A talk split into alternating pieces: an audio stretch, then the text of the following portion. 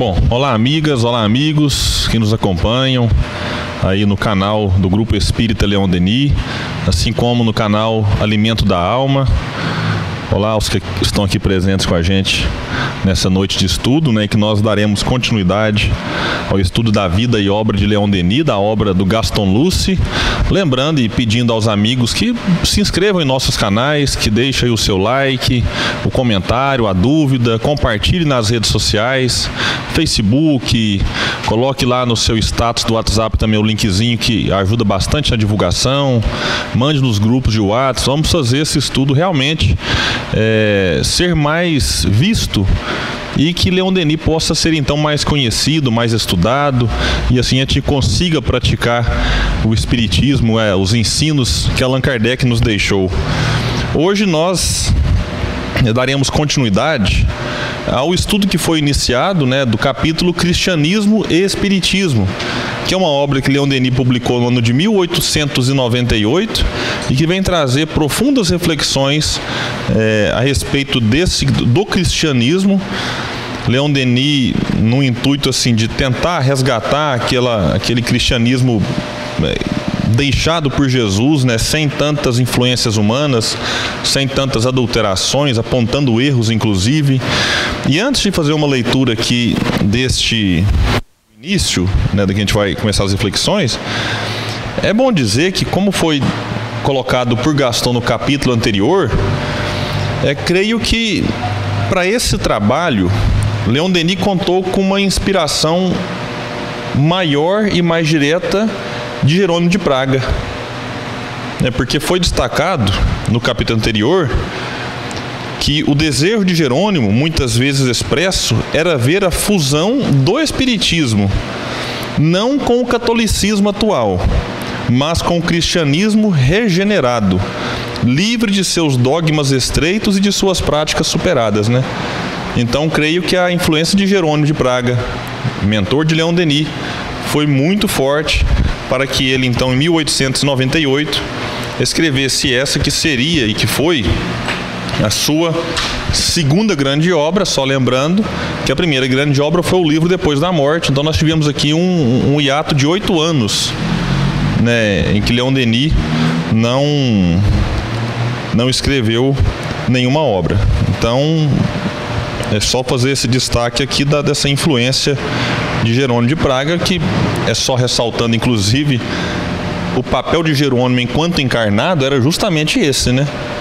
Porque Jerônimo era um, um inconformado com a distância que havia entre o ensino da Igreja Católica Apostólica Romana e o que continha ali nos evangelhos, o que continha nos ensinos de Jesus.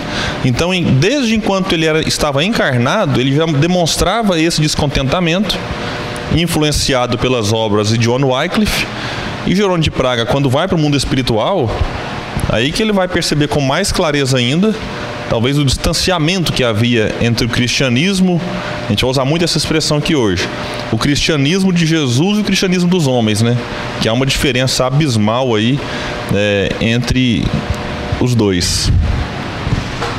William, é interessante você fazer essa introdução, né? Porque ao longo desse capítulo e do próximo também, a gente vai perceber muito Leon Denis como aquele em que melhor defendia as ideias que Allan Kardec organizou, né? As ideias centrais do espiritismo. Porque o espiritismo, ele tem uma uma intenção de revivescência cristã mesmo, igual você falou, né? É o cristianismo de Jesus, aquele é, movimento ali idealizado por Jesus pra, para que os homens pudessem melhor entender e melhor cumprir as leis divinas e naturais, né? E aí Kardec foi quem organizou, né? E até acho que a gente falou foi no estudo passado do Espírito de Verdade dizendo que é, eu vim reunir em feixes o bem esparso pela humanidade, né? E, e aí quando Kardec desencarna, quem que é, como a gente dizia lá no começo da biografia, quem que é o elo forte com o mundo espiritual, o elo forte com o cristianismo de Jesus, é o continuador, né? Porque a gente percebe aqui nesse capítulo, é, ao longo da, do estudo a gente vai às vezes até comentar nesse trecho específico que eu lembro aqui, de muitos debates acerca de espiritualismo, acerca de religião, acerca de cristianismo, e aí Leon Denis sempre tendo aquela fala mais coesa, aquela fala mais racional, aquela fala que ilumina mesmo, né? Que ninguém discorda, porque todo mundo fala assim, nossa, faz muito sentido o que ele está dizendo. Então ele que continua, ele é o verdadeiro continuador mesmo nesse sentido, né? Eu quero fazer um convite para quem não teve oportunidade de assistir ainda, inclusive aqui do grupo. É, a gente tem um, uma palestra do Haroldo. Ninguém gosta do Haroldo aqui, né? Como é que não gosta do Haroldo, né? Tem uma palestra que o Haroldo fez, é, cujo título foi Cristianismo e Espiritismo, e ele pautou toda a palestra numa reflexão né, ali mais vinculada ao capítulo 6 da obra de Leon Denis, e fazendo uma, uma vinculação, fazendo ali uma, uma ligação com o livro dos Espíritos. Uma palestra muito interessante, ela foi feita em 2018, por ocasião do Congresso Espírita Leon Denis, que não é o nosso Congelde, né? Um dia, quem sabe, o Haroldo vem no nosso. Mas esse foi feito lá no Rio de Janeiro. Então ele participou lá e fez uma palestra muito interessante que vale a pena realmente assistir. E eu vou destacar aqui um trecho que o Gaston coloca na página 151 para quem tiver com o livro em mãos e para quem não está com o livro 110, né, Rafa, no PDF aí. Então, PDF, página 110, em que ele vai trazer aqui um trecho do prefácio em que ele escreve: Sabemos, dizia o autor, no seu primeiro prefácio, tudo quanto a doutrina do Cristo contém de sublime. Sabemos que ela é, por excelência, uma doutrina de amor, uma religião de piedade, de misericórdia, de fraternidade entre os homens. E aí ele questiona: mas é essa mesma doutrina que a igreja romana ensina? Então, eu já avisei até algumas vezes antes aqui. Esse livro é um livro que exigiu de Denis muita coragem. Porque ele não, ele não mede palavras, às vezes assim, ah, mas se eu falar, o que, que a igreja vai pensar? Ah, mas os meus amigos padres, que ele tinha amigos padres. Ah, mas os meus amigos católicos, o que, que eles vão pensar de mim se eu falar a igreja? Igreja católica.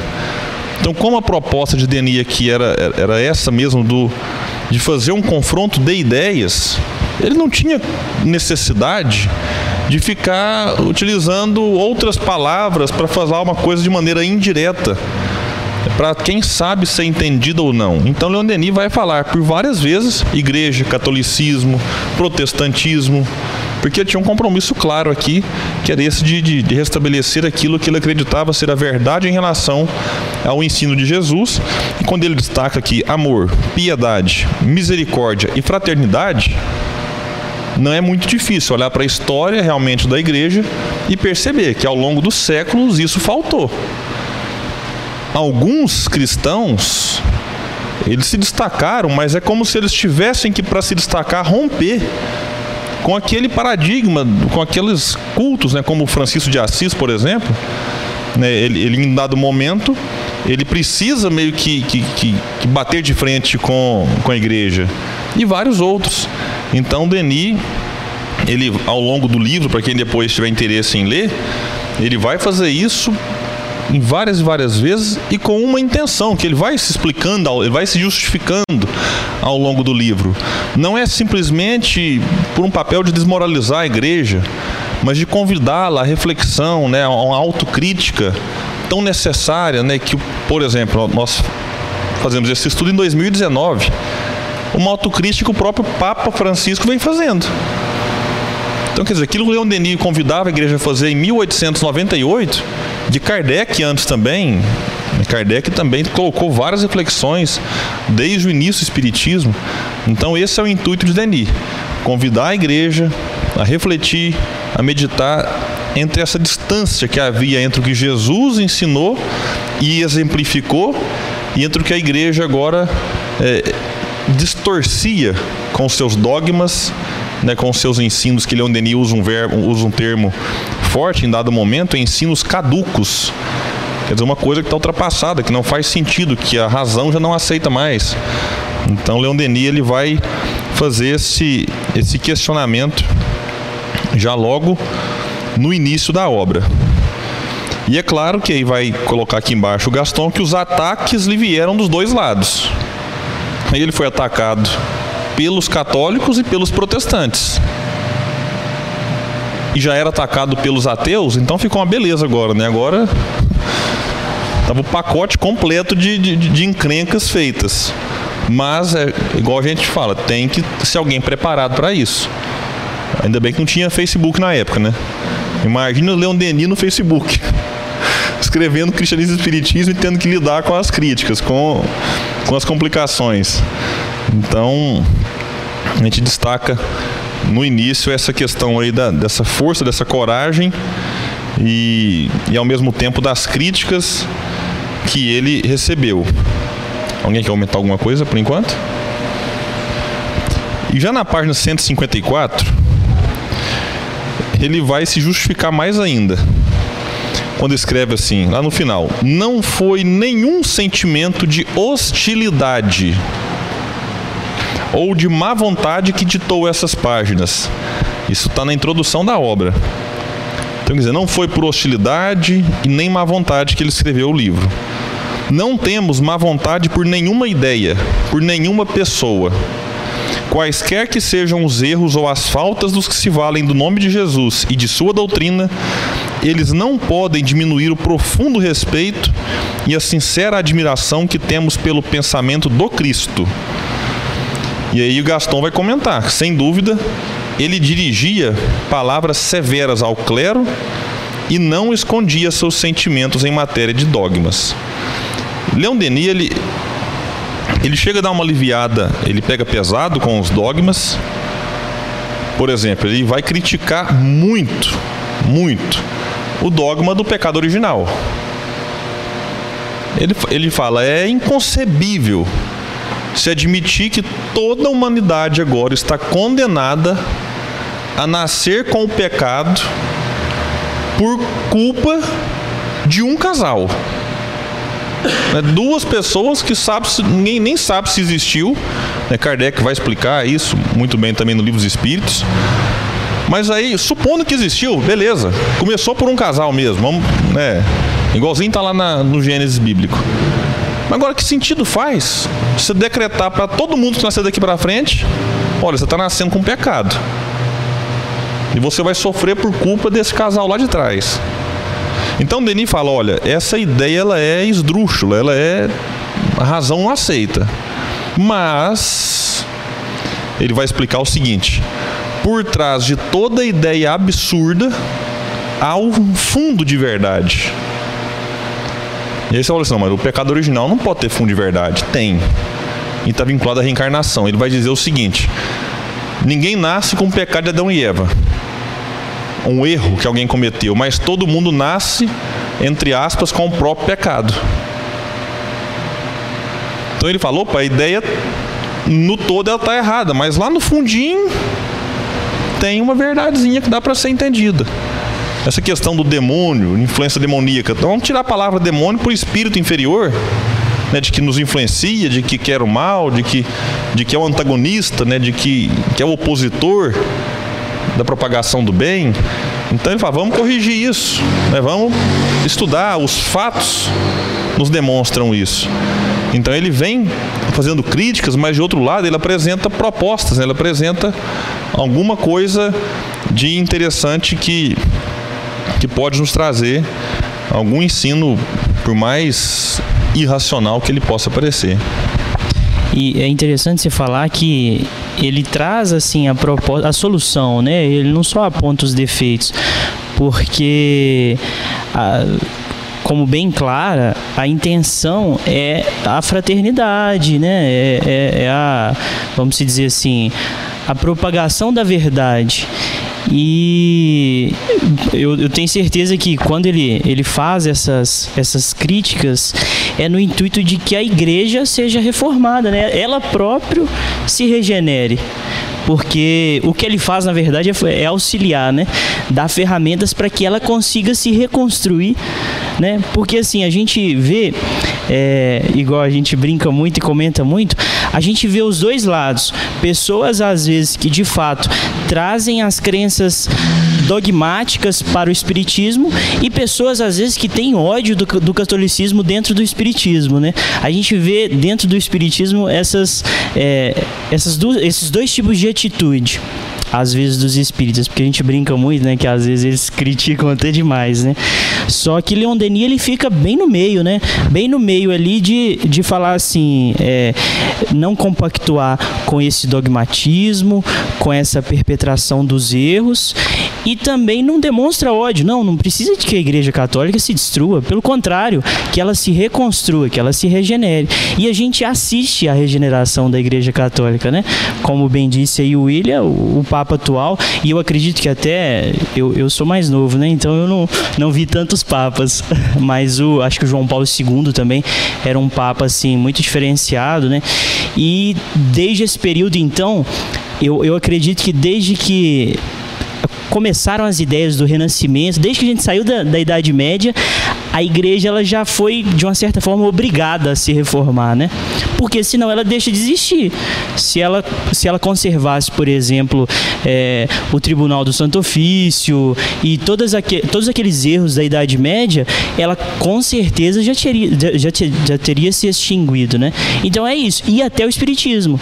Se o Espiritismo decidir, não, agora a gente vai, é, é, até no Kardec, né? A gente vai ler só o livro dos Espíritos e todo o resto a gente vai rejeitar. Ou então só os cinco e o resto a gente rejeita. Já não é, não é Kardec a gente rejeita. Então a gente tem que pensar muito nisso, que é o, é o progressista, né? Eu não sei. Acho que o Gustavo estava usando esse termo, né? Que é de, progre de progresso, né? As coisas elas vão evoluindo na medida em que a verdade vai se restabelecendo e as pessoas vão adquirindo maturidade espiritual para receber, né? Para receber essas novas verdades.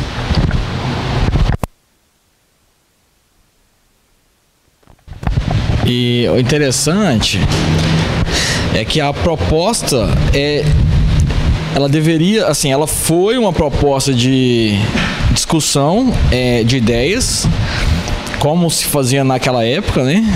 É, num, num livro, né? Então, como é que você, dialoga é, ideias? Você escreve um livro, outras pessoas vêm, faz contribuição. Foi assim que o Kardec foi fazendo a revista Espírita.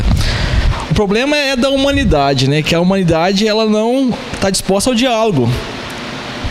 É, porque se a gente parar para pensar, os concílios da Igreja Católica, o que, que eles foram? Exatamente momentos que pegavam as pessoas que sabiam ler da Bíblia Falar, vamos dialogar aqui. Tem vocês que pensam diferente, vocês que pensam diferente. Vamos dialogar aqui e chegar num denominador comum. Tá certo que em alguns concílios teve o denominador comum foi bastante imposto, né, a ponto de perseguir a minoria. Mas ah, esse problema da humanidade, né, a gente não pega uma obra é, como o cristianismo e o espiritismo e, e vai dialogar.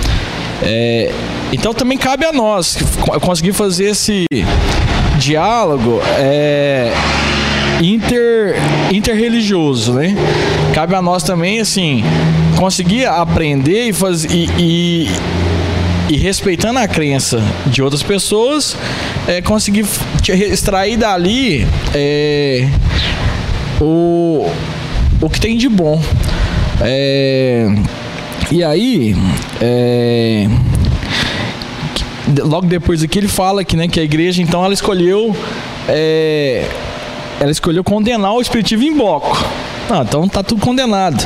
Então, ó, a gente também não pode cometer o mesmo erro de fazer isso, né? Assim, quando a gente está avaliando aqui, a gente tem que, que olhar e, e ver tudo que tem de bom também é, tanto no protestantismo quanto no, no catolicismo, nas outras religiões, porque, de novo, né, no espiritismo está contido todas as verdades e essa é uma das coisas mais, mais bonitas, né? Duas coisas são bonitas no espiritismo para mim que eu falo sempre quando alguém não é espírita.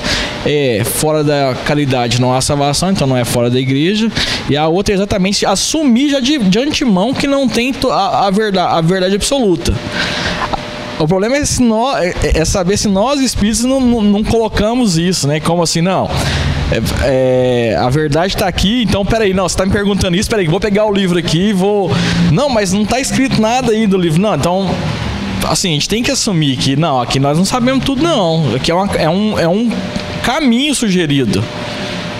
E aí, sempre lembrando, né? Eu acho que uns três estudos a gente falou sobre isso. Sobre a questão do espiritismo ser a religião do futuro ou não. É, e os espíritos falam, não, não é a religião do futuro, mas é o futuro da religião, né? Das religiões. Por quê? Porque o Espiritismo ele vem trazer exatamente a, a importância da caridade, a importância de se modificar. Toda religião é isso. E aí, quando a gente fala do futuro das religiões, é, eu gosto muito de, de assistir pastor, assistir, eu gosto muito desse diálogo assim. É padre. E, e muito antigamente, quando tinha poucos, era, tinha mais o R.R. Soares, poucos.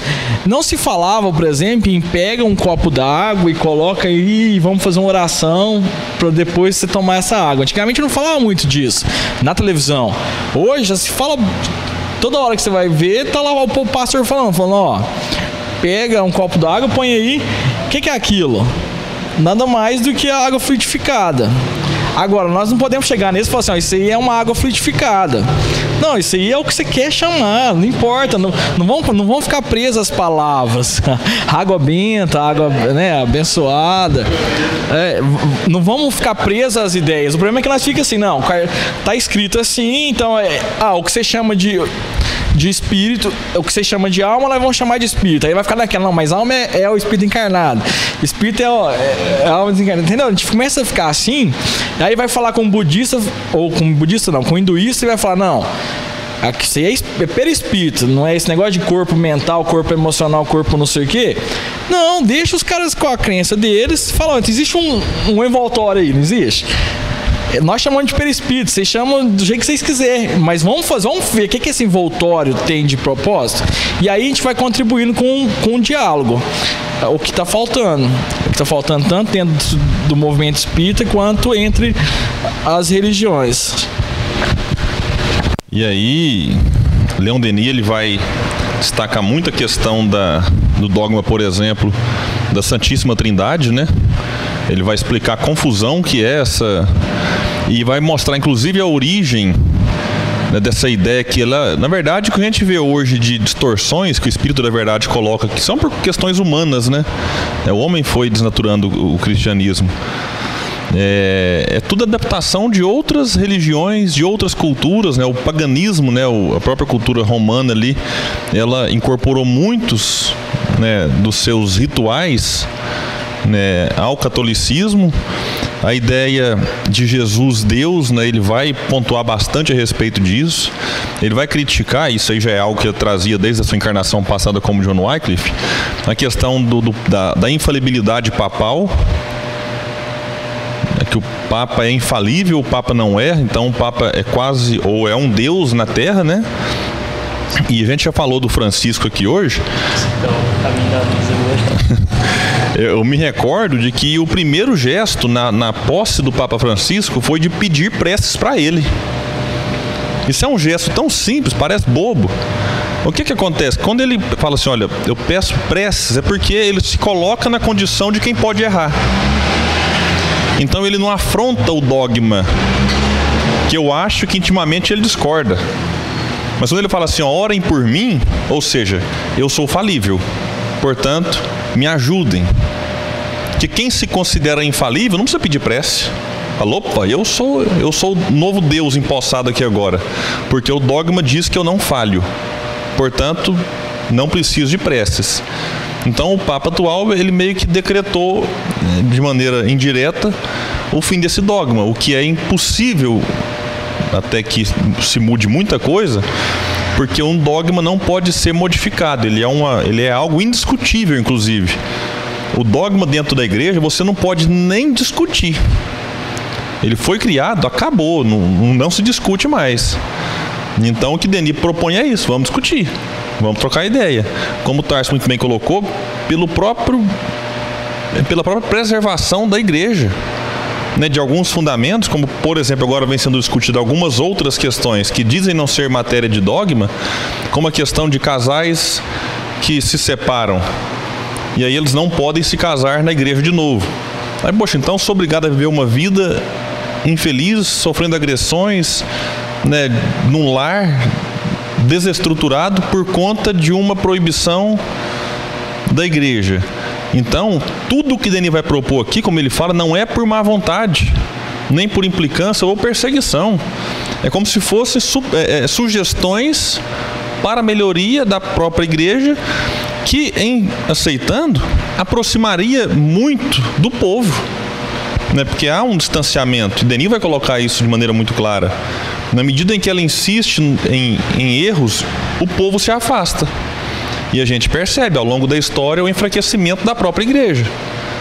Quer dizer, quantos fiéis ela não perdeu, ainda se mantém, não sei como é que tá, estão os números, mas me parece que ainda se mantém como a maior religião né, no planeta, mas a própria igreja hoje está preocupada com a queda no número de fiéis, que se mantém ou que ficam cada vez mais descontentes.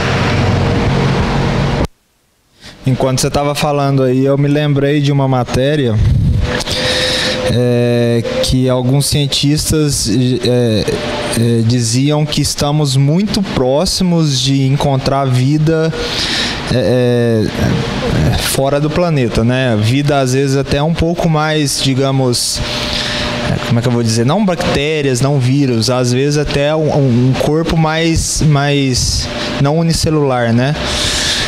E eles diziam que, que é, é, é, eles não sabem, por exemplo, se vier a, a, a, descoberta mesmo, né, como dar essa notícia, né, que pode causar um, um eles não sabem o tamanho da sequência dessa notícia, por exemplo, para igreja, igreja, católica, né? Ou, ou crenças que acreditam que, que somos únicos é, é, no universo, né? Então, enquanto você falava dessa questão do dogma, eu me lembrei dessa matéria que os cientistas, ao, ao, ter a certeza, né, provas concretas, como dar essa notícia e, e, e, qual a consequência, eles não, não têm a mínima ideia das consequências de uma descoberta é, desse tamanho, né? Então, enquanto você falava de dogma, eu, eu me lembrei disso, né? É uma coisa para a gente se pensar, né?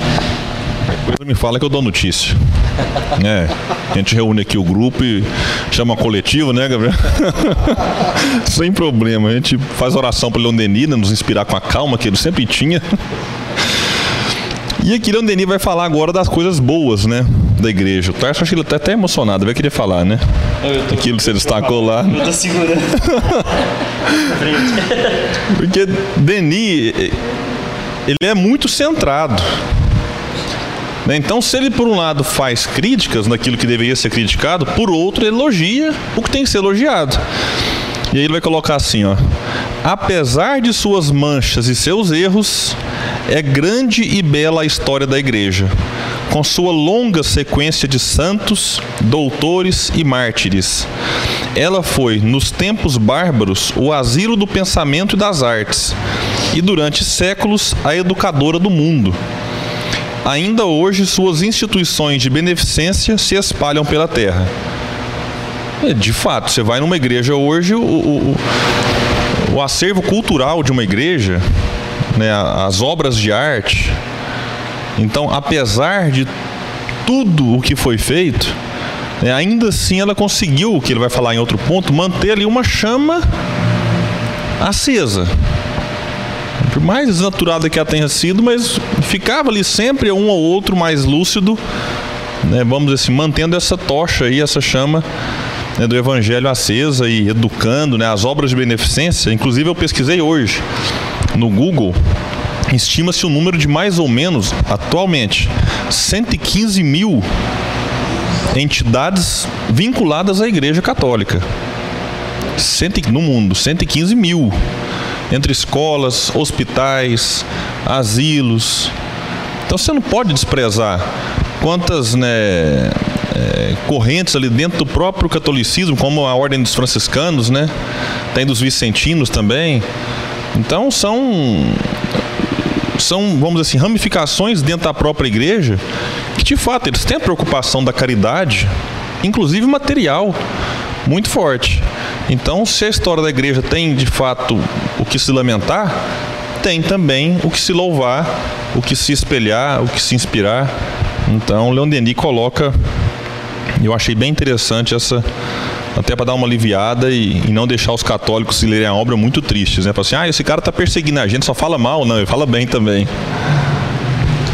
Ah, até fazer uma menção, né, honrosa que eu acho que vale, né, é, da irmã Dulce, né, que acaba de ser santificada. É, então, assim, a igreja é, tem irmã Dulce, Madre de Calcutá, é, Francisco de Assis, Santo Agostinho, é, e tudo exemplo pra gente, né? Tudo exemplo e bastantes é, personalidades dessas é, escrevendo pra gente também, pra Kardec, né, na, na codificação. É, então, assim, é, de fato, coisa boa é, é o que mais tem. Porque, assim, hoje se a gente vê o, aquele eu não sei se é encontro de jovens com Cristo, é JC, né? O que aqueles meninos hoje têm feito, né? De movimento católico jovem. O que que eles fizeram naquela Jornada Mundial da Juventude em 2013, se eu não me engano, 2000, quando o Papa Francisco veio no Brasil. É, assim, eles estão às vezes até dando aula pra gente dando aula pra gente como fazer é, um trabalho. Você viu, por exemplo, que Uberlândia, né, já tem que contextualizar o Ditão ali na Casa Santa Gema, né, é, fazendo um trabalho com, com moradores de rua sensacional. Então, é, você vê os o que que um, os padres lá, o, o padre Anchieta, o padre Manuel da Nóbrega, né, que futuramente a gente veio saber que era o Emmanuel. Então, assim, o Espiritismo e Cristianismo e Catolicismo, pessoas da Igreja Católica estão intimamente ligados, né? Não quer dizer que são, que são idênticos, mas também não são antagônicos. Assim, não são diametralmente opostos. Então, realmente, a gente tem que exaltar mesmo. Se, se hoje a gente conhece o Evangelho, muitas das vezes e talvez a, a grande responsabilidade é exatamente por causa do, da Igreja Católica. É, e ainda eu acho que, assim, eu, eu sou fascinado. Eu imagino que o Tars também com aqueles mistérios. Eu ainda acho que vai sair muito mistério dali que, que vai um dia chegar assim, aproximar bastante o espiritismo as ideias que estão lá, ainda só para eles, presas ao. eu não tô entendendo. É, gente, para quem não tá entendendo, é que o teste tá dando uma olhada. Fala. o William, eu não entendi bastante. Mas enfim, é muito importante, né?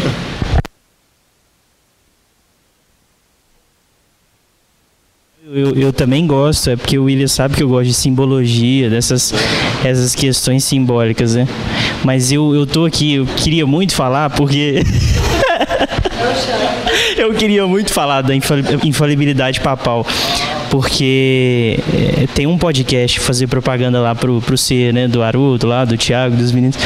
Tem um podcast do Carta aos Hebreus, em que a, a irmã Ila que é, que é, é freira, né? Ela sempre está junto com eles ali em alguns podcasts, em muitas palestras, né?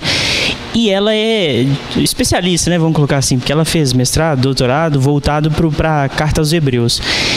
E ela faz uma, um raciocínio tão interessante, ela, enquanto católica, né, enquanto irmã ali, fazendo esse raciocínio, é ela que fez, né, é, que ela chegou, é, demonstrou, é, pelo estudo dela, é, ela extraiu lá de que o, a, a, carta aos Hebreus ela está praticamente toda voltada para a questão de Jesus ser o sumo sacerdote, né? Porque aí acho que Paulo ele faz um questionamento de que o único e verdadeiro sacerdote, sacerdote no sentido de intermediário, né? O único que pode fazer o intermédio de fato mesmo entre nós humanos, né? Mais simples e ignorantes e Deus, o único que consegue fazer isso é Jesus. E que, tirando ele, todos os outros sacerdotes, eles são extremamente falíveis, né? E aí, assim, é, qual que é o problema, né? Qual que é o problema de errar? Qual que é o problema de ser falível? Não tem problema nenhum porque a gente assiste muito esses filmes aí da Roma Antiga, é, eu gosto muito lá do 300, lá em que o, o, o Leônidas, né, ele taca a lança no Xerxes e fala, né, porque ele queria demonstrar que até um deus rei sangrava, né. Então assim, o tanto que é interessante essa essa mensagem. E, e, e, é natural, até essa crença eu acredito que seja de uma forma natural, porque o politeísmo, eles, o William falando até de, da trindade, né? Eles acreditavam que eram vários deuses, né? E aí eu acredito que o catolicismo nessa herança, o, o, a partir do momento, vou chamar de cristianismo, né, para unificar os movimentos. A partir do, do momento em que passam os apóstolos, passam os primeiros momentos do cristianismo puro e a gente começa a entrar na Idade Média, em que, vamos dizer assim, há um sincretismo né, entre muitas coisas e o cristianismo, ele herda isso, esse politeísmo. Então, na verdade, é um Deus que são três, aí você perde a unicidade, já não era monoteísta, então são várias críticas que a gente pode colocar quanto a isso, né? Mas essa da infalibilidade papal eu acho muito interessante. O Emmanuel aborda demais lá no Caminho da Luz, né? porque foi o, o, período mais triste da história do, do cristianismo, né? Porque é o período do opositor é, é, que ele chama lá de besta apocalíptica, porque a partir de, do momento em que um homem se declara infalível e único intermediário entre os homens e Deus, então ele está na verdade ele é o anticristo. Ele, ele na verdade ele está se colocando no lugar de Jesus. Não era Jesus o sumo sacerdote? E aí agora existe um novo sumo sacerdote que é humano. Então, assim, é muito contraditório. Mas graças a Deus a gente evolui, né? Porque se a gente ficasse estagnado sempre, isso seria muito triste. E graças a Deus o, o cristianismo ele vai aos poucos se regenerando, né? E num dado momento, Denis então vai falar que o cristianismo traz consigo elementos de progresso, germes da vida social e de moralidade que, se desenvolvendo, podem produzir grandes coisas, que é o que nós falamos aqui há pouco. Sejamos, pois, cristãos, mas elevando-nos acima das diversas seitas, até a fonte pura, onde nasceu o Evangelho. E o que eu acho interessante é que vai colocar assim: o Cristo não pode ser nem jesuíta, nem jansenista, nem huguenote, e seus braços estão amplamente abertos para a humanidade inteira. Não é para a humanidade nem mesmo cristã, né? É para a humanidade inteira. Eu me recordo aqui do Boa Nova, no diálogo Joana de Cusa com Jesus, em que ele fala, né? Não vim construir templos de pedra, mas sim, mas venho em nome de Deus edificar o templo da fé viva no coração dos homens. Então ele não veio fundar religião, ele não veio construir centro espírita, igreja católica evangélica. A proposta do Cristo é edificar um templo no coração de cada um de nós. Se para que eu faça isso eu preciso vir ao centro espírita, aprender, estudar, confraternizar, ótimo. Mas se eu preciso para isso ir num templo católico, evangélico, ótimo. Isso é uma proposta humana. A proposta do Cristo é muito mais ampla que isso. Ela é de agregar e não de dividir. Né? Então ele está aberto para todos, independente da nossa crença e até é, mesmo da descrença, desde que nós hajamos como ele tem nos orientado e, e proposto já há um tempo. E aqui, encerrando o capítulo, eu vou partir para uma reflexão do próprio livro.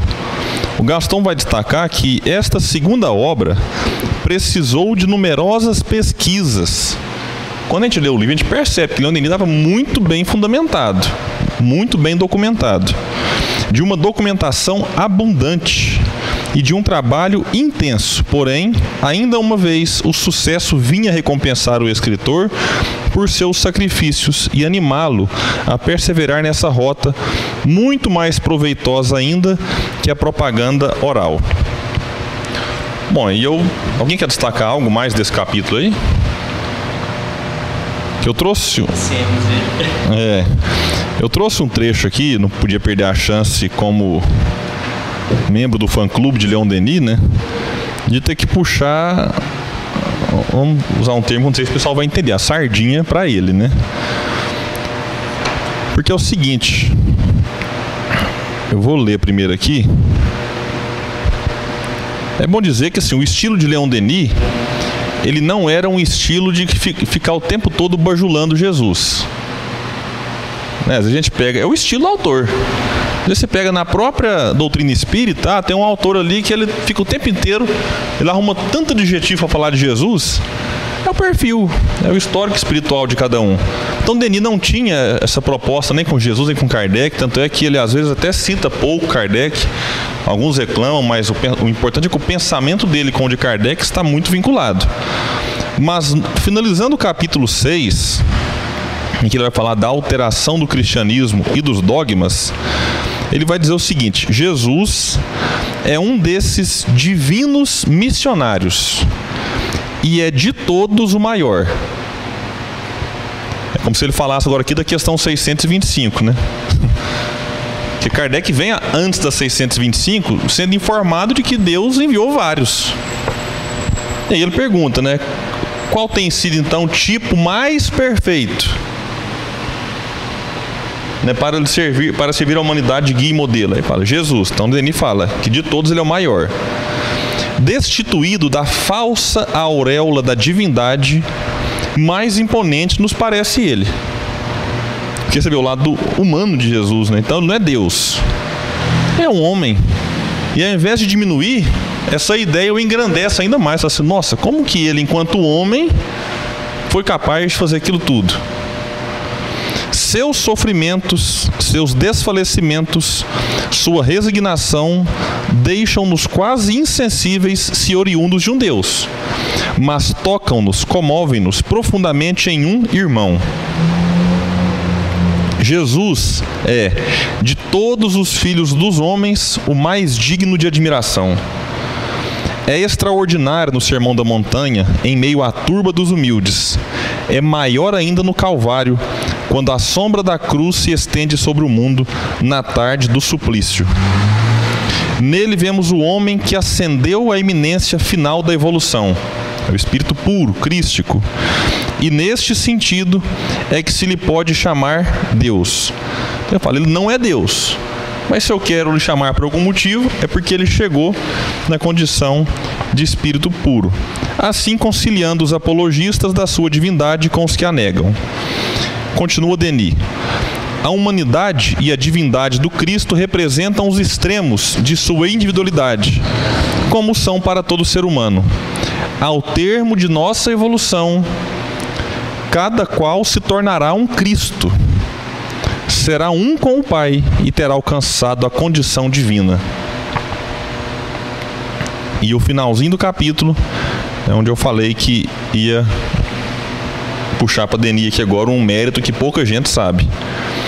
A passagem de Jesus pela terra, seus ensinamentos e exemplos deixaram traços indeléveis. Sua influência se estenderá pelos séculos vindouros. Até aqui tudo bem, ninguém discorda. E agora vem a novidade. Ainda hoje, ele preside os destinos do globo em que viveu, amou e sofreu governador espiritual deste planeta, veio com seu sacrifício encarreirá-lo para a senda do bem. E é sob sua direção oculta e com seu apoio que se opera essa nova revelação. Então aqui, diferente do que muitos imaginam, está a primeira, pelo menos que eu tenho notícia, a primeira afirmação de que Jesus é o governador espiritual do planeta que a gente atribui isso, e não é nenhum demérito para Emmanuel, porque em momento algum ele se apresenta como o primeiro. É porque as pessoas leem, ao caminho da luz, e como não leram o cristianismo e espiritismo, atribuem essa afirmação a Emmanuel. A gente viu isso aí de, de muitos palestrantes famosos, estudiosos. Como Emmanuel afirmou no caminho da luz, Jesus, não. Como Emmanuel reforçou o que Leon Denis colocou primeiro. Então ele tem que dar esse mérito e isso que o Haroldo, Haroldo explora muito esse, esse ponto na palestra que ele fez sobre o livro. Então, porque certamente ele releu a obra para fazer a palestra e ele vai destacar isso é, como abertamente Denis foi o primeiro. A gente vai encontrar na revista Espírita uma afirmação do espírito Hahnemann, mas aí já não é diretamente falando de Jesus que Hahnemann fala do espírito da verdade. Que ele vai falar assim, quer ver? Eu até grifei aqui o, o trecho. Hahnemann coloca lá na, em 1864. Quando ele está falando sobre obsessão, na verdade, ele está num assunto que, entre aspas, não tem nada a ver. Ele faz um rápido comentário assim que às vezes passa até despercebido. Hahnemann diz: Essas obsessões frequentes terão também um lado muito bom, porque, penetrado pela prece e pela força moral, é possível fazê-la cessar e adquirir o direito de expulsar os espíritos maus. E, pelo melhoramento de sua conduta, cada um buscará adquirir o direito que o espírito de verdade, vírgula, que dirige este globo, vírgula, conferirá quando for merecido. Então ele está fazendo uma análise sobre obsessão, aí ele fala espírito da verdade, observação, que dirige este globo. Então essa aqui é a primeira referência que se tem em relação ao espírito de verdade, mas que aí há muitas dúvidas no movimento espírita, se é Jesus, se não é Jesus, se é uma pleiade em nome de Jesus, se é um espírito superior que veio em nome de Jesus, enfim. Aí, opinião pessoal minha, eu acho que é Jesus, mas aí é questão de opinião mesmo, se também não muda em nada, pelo menos eu acredito que não tem tanta né, relevância assim de fundo moral ficar nessa briga se é se não é. é opinião minha que é, mas capítulo 6 do Cristianismo e Espiritismo que é um capítulo bem interessante. É só para mostrar também que Denino fica o tempo todo nessa briga de contra dogma, contra isso, ele vai defender a reencarnação, ele vai pontuar é, como a, a, os princípios espíritas fizeram parte da história do catolicismo. Tendo pegar lá muitas frases de padres que falavam de reencarnação, Orígenes, por exemplo, os pais da igreja, ele vai falar dos, dos fatos mediúnicos na própria igreja, né, dos muitos fenômenos produzidos. Ele vai falar de que a igreja reconhece, inclusive como santos, vários daqueles que foram médios fenomenais. Então o livro é uma obra que vale a pena ser lida, ele não fica só nesse ataque aos dogmas, ele fica o tempo todo fazendo de fato ali um, um, análise, um estudo, tentando fazer vinculação do catolicismo com o, espiriti com o espiritismo né, na, nos seus princípios, mas tendo como base, como, como coluna mestra ali, realmente o cristianismo deixado por Jesus, que tinha também seus fenômenos, que tinha reencarnação. Então ele vai, ele vai relacionando. Reencarnação falada por Jesus, pelo Espiritismo e dentro do catolicismo. Então ele vai o tempo todo fazendo esse entrelaçamento entre, entre os pensamentos. É só para reforçar a ideia também né, da questão de Jesus, é, eu achei que estava no Evolução em Dois Mundos, procurei não achei aqui. Eu acho que é uma fala do Chico mesmo, né? Que ele diz assim de. Eu, eu tenho quase certeza, se alguém souber aqui, me corrige, né? Que o Chico diz assim, com todo o respeito que nós temos ao nosso Senhor Jesus, mas ele está numa escala de espírito puro, ele é um espírito crístico, né? ele é um Cristo, mas existem outros Cristos, né? Existem os planetários, os em escala de sistema solar, os intergalácticos. Então, assim, é toda a escala de evolução espiritual mesmo, né? Porque senão seria um ser à parte da criação, o que não pode ser, né? Porque, de, de uma certa forma, é, seria uma contrariedade contra esse princípio de igualdade, né? De todo mundo partir de de um mesmo princípio e da mesma base ali do simples ignorante, né? E com a destinação à pureza, né, espiritual. Bom que o Chico tinha todo um jeitinho de fazer. o Chico, até quando ele ia falar alguma coisa que ia desagradar alguém, ele vai nossa senhora, desculpa, gente, mas eu tenho que falar, né? O Chico era engraçado demais. É... Bom, então é isso. Alguém quer fazer alguma ponderação a respeito desse capítulo? Pra gente passar para o próximo? Pode ficar à vontade. Ah, a única coisa que eu queria falar é assim o quanto é importante é, lembrar sempre que a moral espírita é a moral cristã tentei caçar aqui onde que o Kardec fala isso.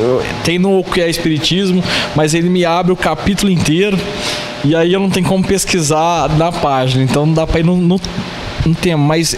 Porque ainda hoje tem pessoas que de fato assim tentam afastar totalmente Jesus da doutrina espírita.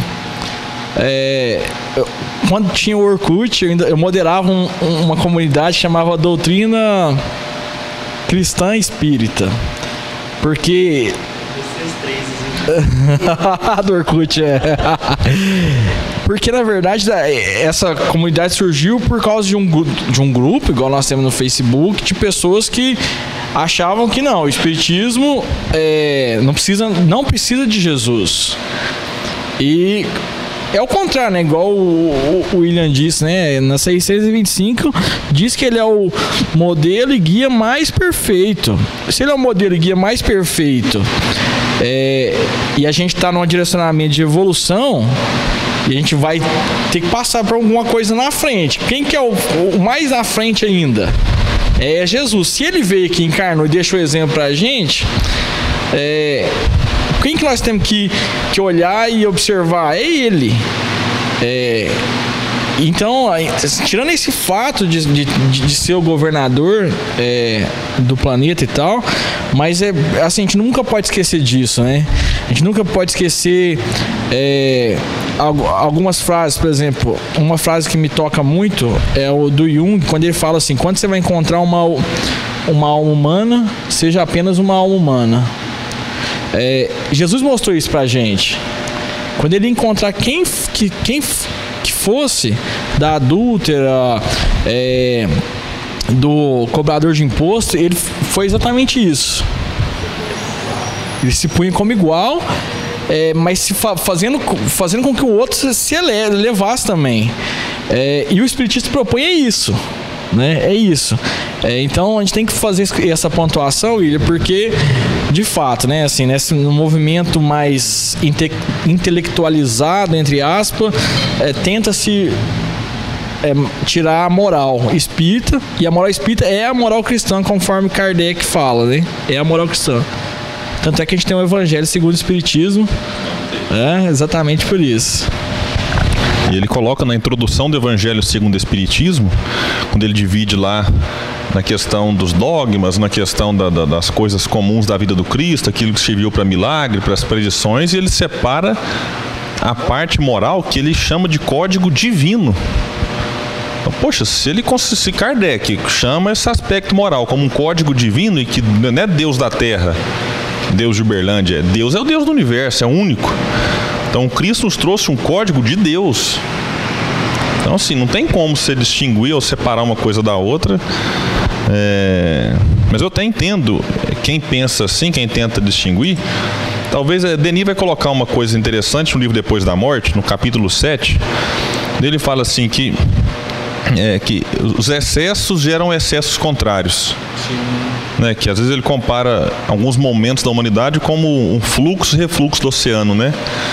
Nós vivemos um período aqui no movimento espírita em que Herculano Pires vai, vai criticar muito, que é a igrejificação do movimento. Então, nós vivemos um extremo de querer transformar o centro espírita numa igreja. E aí, esse outro grupo, meio que ele fala assim: peraí, quem que representa o lado religioso do espiritismo? Jesus. Então, nós precisamos tirar Jesus do espiritismo. Então é, é, quase que uma resposta a um movimento que existe. Um excesso gera outro excesso até que busca o ponto de equilíbrio. Olha, nem igrejificar, mas nem tirar Jesus. Dá para fazer espiritismo refletindo a moral do Cristo sem ter que igrejificar. Então a gente precisa realmente tomar muito cuidado. O Tarso citou isso aqui antes já, né, Tarso? Às vezes a gente que tem uma bagagem de muitos anos e séculos na igreja, ora protestante, ora católica, de pensar, oh, eu tô indo pro espiritismo agora. Então tenho que tomar cuidado para não levar as minhas práticas, os meus rituais para dentro do espiritismo. Daqui a pouco eu crio um altar. Daqui a pouco eu coloco uma mesa aqui, um vaso de flor. Aí alguém vem e fala, não, colocar uma foto aqui atrás de Jesus, aí colocar a foto atrás. Aí alguém já propõe colocar uma velinha ali, porque que custa pôr uma vela? Daqui a pouco tem um altar montado. E a gente vai trazendo e aí daqui a pouco, ah, mas o altar que, que tem? Tá tão bonito, uma decoração, daqui a pouco tem alguém ajoelhando aqui embaixo. Então daqui a pouco virou uma igreja espírita. Então a proposta é tirar todos esses apetrechos, esses rituais que foram né, colocados, né, incorporados do paganismo no cristianismo e que o espiritismo vem, é, vamos dizer assim, não é retirar, mas nos convidar à reflexão. Eu preciso disso para fazer a conexão com Deus? Não, não preciso. Então, se eu não preciso, não tem que incorporar isso na doutrina. Então é uma reflexão assim que eu, eu sempre que eu vejo esses comportamentos, eu tento falar assim, por que, que ele faz isso, né? E normalmente é igual quando a gente vê né, naquele grupo do Facebook, a gente não pode falar o nome, né? O povo, o povo quase quer matar o Chico, é um desrespeito. É assim. É, né, quer matar de novo, né? É, mas a vontade deles é matar de novo, é. Vamos falar a verdade, vamos já. Então, sim, eles tratam o Chico até com desrespeito. É, ele não pode falar porque né, acaba divulgando. Mas é, é assim. A gente, para análise comportamental, análise comportamental só. Eu fico caladinho lá. Então, assim, aí você olha e fala assim, puxa vida, mas. Aí eu conheço. Aí eu me pergunto assim, por que, que eles fazem isso? Aí eu lembro de Leon Denis, né? Dos excessos contrários. Porque de um outro lado, você tem uma turma que endeusa o Chico. Coisa que o Chico não queria. Entendeu? Então, é, acho que isso é que a doutrina espírita nos convida, tem uma ponderação, né? Opa, essa turma aqui está certo por um lado, mas eles estão errados nisso. Então a gente. E talvez o que eu acho que eles estão errados, eles estão certos. E o que eu acho que quem Deus o Chico está errado, talvez eles estão certos. E eu que estou errado em relação aos dois. Então, assim, é ter maturidade, ter equilíbrio para para não não assim partir para o lado do desrespeito, que aí realmente é algo que a doutrina não nos ensina de forma alguma, né? Mas vamos. Alguém quer colocar alguma coisa a mais? Avança, né? Vamos sair desse ponto, né? É, mas depois, quem quiser, em off, a gente informa. Mas realmente não dá, não. não. Mas vamos lá. É... Aqui o próximo capítulo vai falar agora do Congresso de 1900. Vai destacar aqui que Leon Denis foi convidado, que já era um autor aí muito famoso, a ser o presidente efetivo né, dos trabalhos. Então ele tinha uma responsabilidade ali enorme em intermediar os debates, né, as discussões. Então ele estava sempre ali participando de alguma coisa. E aqui eu separei algumas alguns pontos aqui, principalmente já que a gente está nessa nessa veia aqui do, do confronto de ideias de Denis com, com a igreja, ele, ele, ele resolveu, num dado momento, contrapor o que um padre havia falado. E aí, o padre foi lá, fazendo a defesa dos dogmas, né? E Denis pediu a palavra.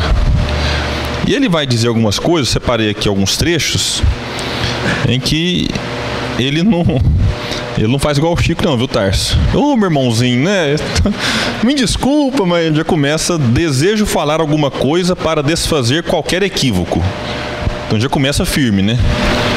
Eu disse que o Espiritismo não é inimigo das religiões. É o que nós falávamos mais cedo aqui, né? Se bem que tenha sido perseguido por elas. Ele fala assim, ó, apesar de vocês nos atacarem, nós não somos vossos inimigos, né?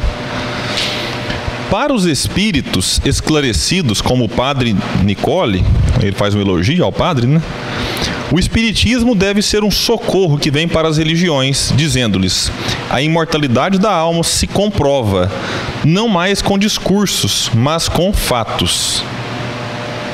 O que Kardec coloca num dado momento, para quem não achou, está na parte 163 do livro. Eu esqueço de falar, que eu pulo umas 10 páginas aqui e no PDF tá 119.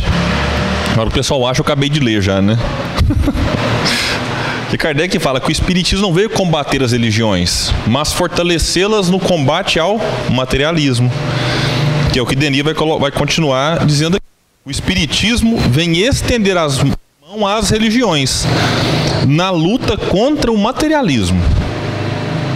Então, quando os ateus acusam a igreja de algumas coisas, Denis fala assim: igreja, olha o que o Espiritismo traz. Né? Nós estamos oferecendo para vocês argumentos, fatos, lógica, para que vocês tenham como se defender. Porque de fato, né, eu não, não, vou falar, mas eu tava vendo um, um, um, rapaz, um youtuber muito famoso, eu tenho que me segurar, porque senão. Um youtuber muito famoso, chama Felipe Neto, falei. E o pessoal acusando ele assim: ah, mas o Felipe Neto é ateu. É, que tá desvirtuando as crianças, não sei o que e tal. Eu falei: deixa eu ver se esse cara é ateu mesmo. Eu bati: Felipe Neto é ateu. E fui assistir o vídeo dele explicando. Ele falou assim: não, eu não, eu não sou ateu, mas eu não acredito nesse Deus que, que o pessoal fala, fica assim: ah, deixa eu dar um câncer para aquele, uma doença cardíaca para o outro, uma asma para aquele. Então o que, que acontece? E quantos Filipes Netos não tem no planeta? Ele não é ateu porque assim. E ele não, ele elogia Jesus de uma forma. Nesse mesmo vídeo, eu particularmente eu desfiz um monte de preconceito que eu tinha com ele. Porque não conhecia, de ah, todo mundo tá falando mal, eu já não gosto do cara, sabe assim? Aquele negócio, você entra na, na leva, todo mundo critica, então não estou falando que tudo que ele posta é, é, interessante, é edificante, mas nesse tema, já que Denis falou de materialista aqui, de ateísmo, então o que falta para Felipe Neto, talvez, em relação à matéria religiosa, talvez é estudar codificação. Porque ele vai ver que, que, que aquilo que ele desconhece está explicado na doutrina. E que se as religiões tivessem já naquela ideia do que é o futuro das religiões compreendido, o número de ateus cairia drasticamente. E aí aqui vai dizer assim, Denis fazendo pergunta para o padre. Por que então essa hostilidade? Por que foram abafadas todas as manifestações? Qual foi o resultado da ação da igreja através dos séculos? Foi o de ajudar a alma humana a progredir rumo a Deus. Ele reconhece. Mas qual foi o resultado do dogmatismo? O ceticismo invadiu o mundo. É porque o cara procura a resposta, não acha ou não fica contente com aquilo que ele tem, ele vai para o ceticismo. Então é, é interessante. Os mortos nos afirmam que a alma é imortal, e vós, do vosso lado, e nós do nosso, devemos expandir a boa nova, e todos juntos extirparemos o materialismo do mundo. Então Denis agora convida, fala, padre, vem cá, me dá a mão. Vamos juntos combater não uma religião combatendo a outra, mas juntos combatendo o materialismo. Que Kardec, de maneira muito firme e forte, vai chamar lá no livro dos Espíritos de chaga da humanidade.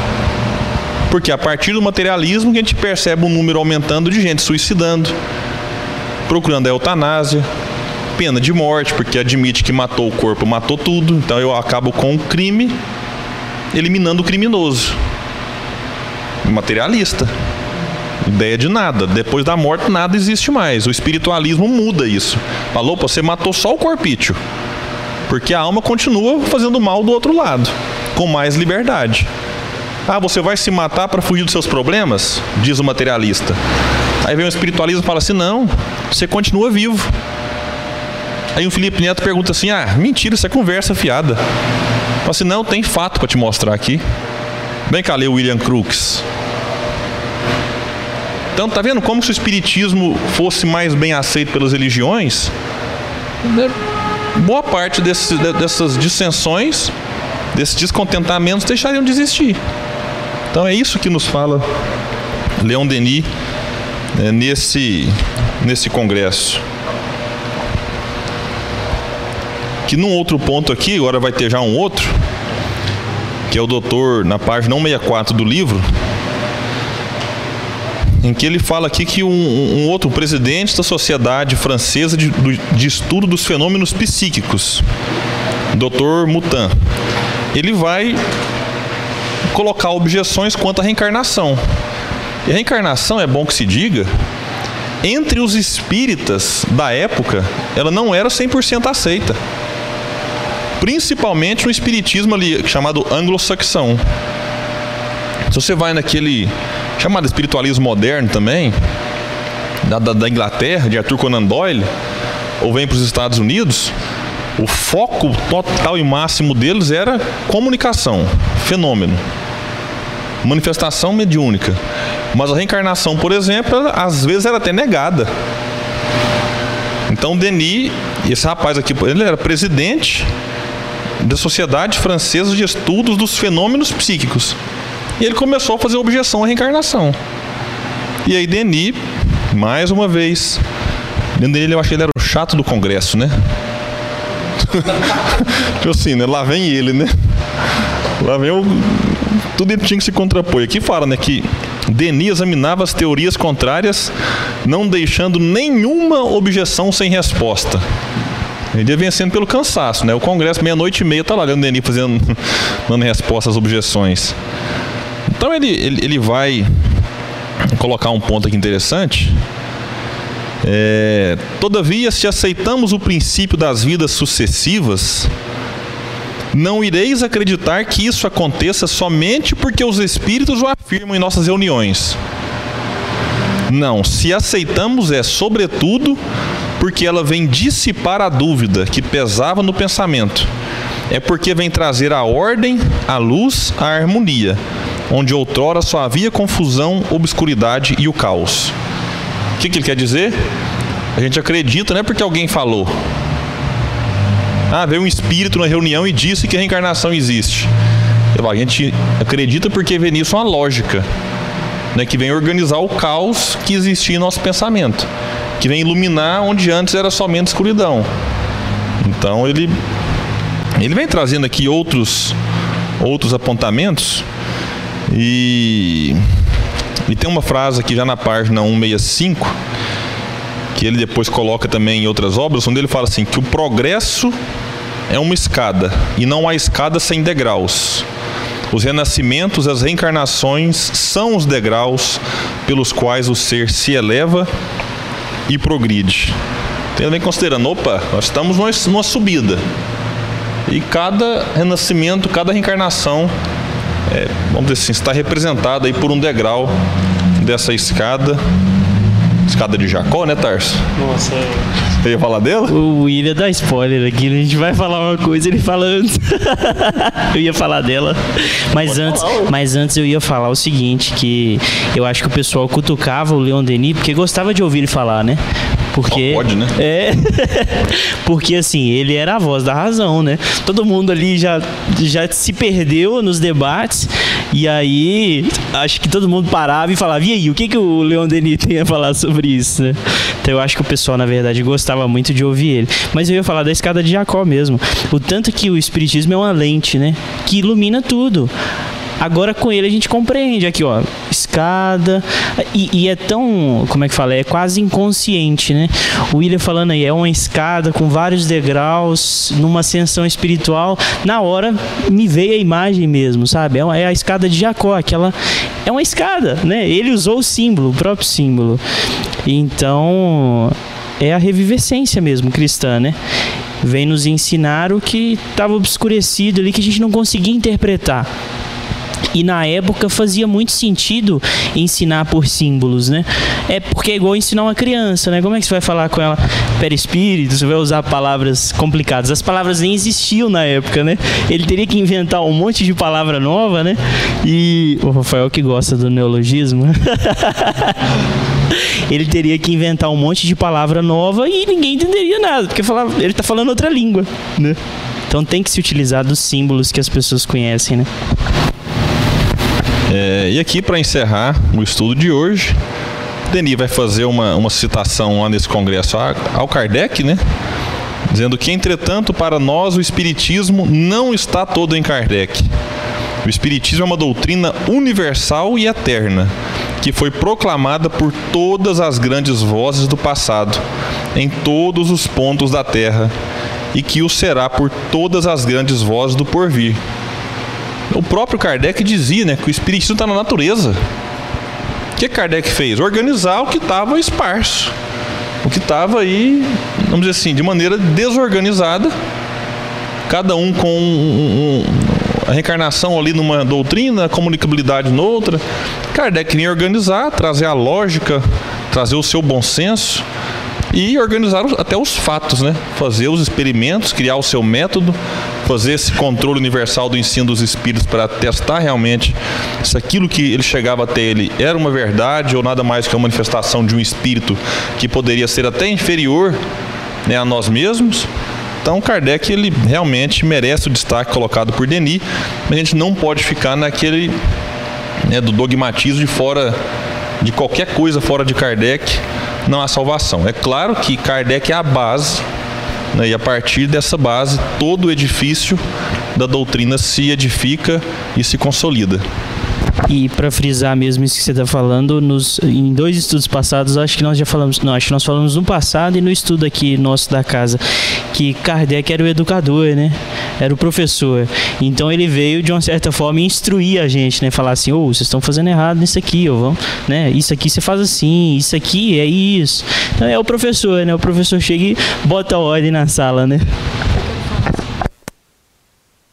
Acho que para finalizar, quando a gente vê da Igreja Católica, eu estava lembrando, e é, quando nós falamos dos padres, quando quem leu Memórias do Padre Germano, que é lindo o livro, e, é, e ele fala, ele vive como na religião espírita, apesar de ser padre, toda, toda a vivência dele, né? E eu estava lembrando aqui, procurei aqui, é da renovação carismática na Igreja Católica, que geralmente eles trabalham com o Espírito Santo, que eles falam.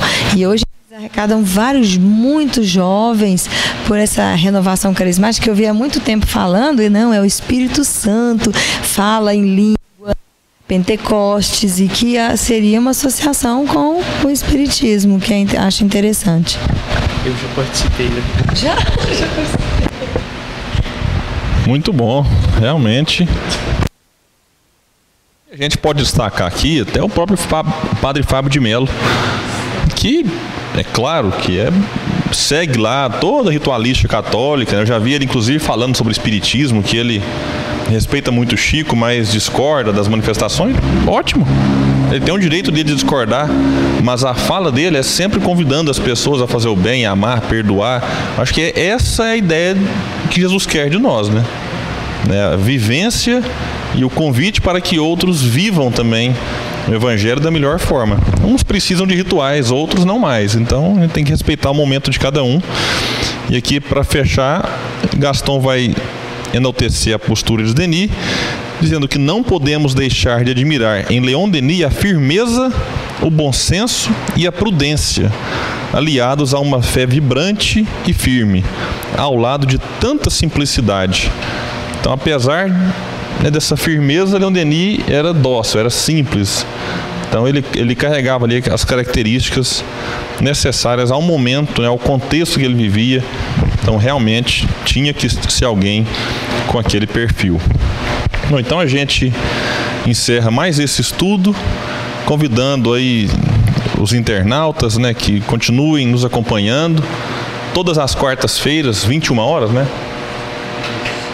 Todas as quartas-feiras, às 21 horas, nós postamos novos estudos, então fiquem sempre ligados aí no Facebook e no YouTube, tanto do Grupo Espírita Leon Denis, como no canal Alimento da Alma. Sempre lembrando de se inscrever, porque isso é importante para que a divulgação se amplie vocês recebam aí que quando a gente se inscreve e ativa o sininho, sempre que um vídeo novo é postado, chega notificação no telefone. Então isso realmente é bem é bem interessante. E no próximo estudo nós retomaremos então, daremos início ao capítulo No Invisível, que no livro, para quem tem ele impresso, página 169. Nós iniciaremos o próximo estudo. E quem está acompanhando pelo PDF será na página então 123. Então a gente agradece e até o próximo estudo Vida e Obra de Leon Denis.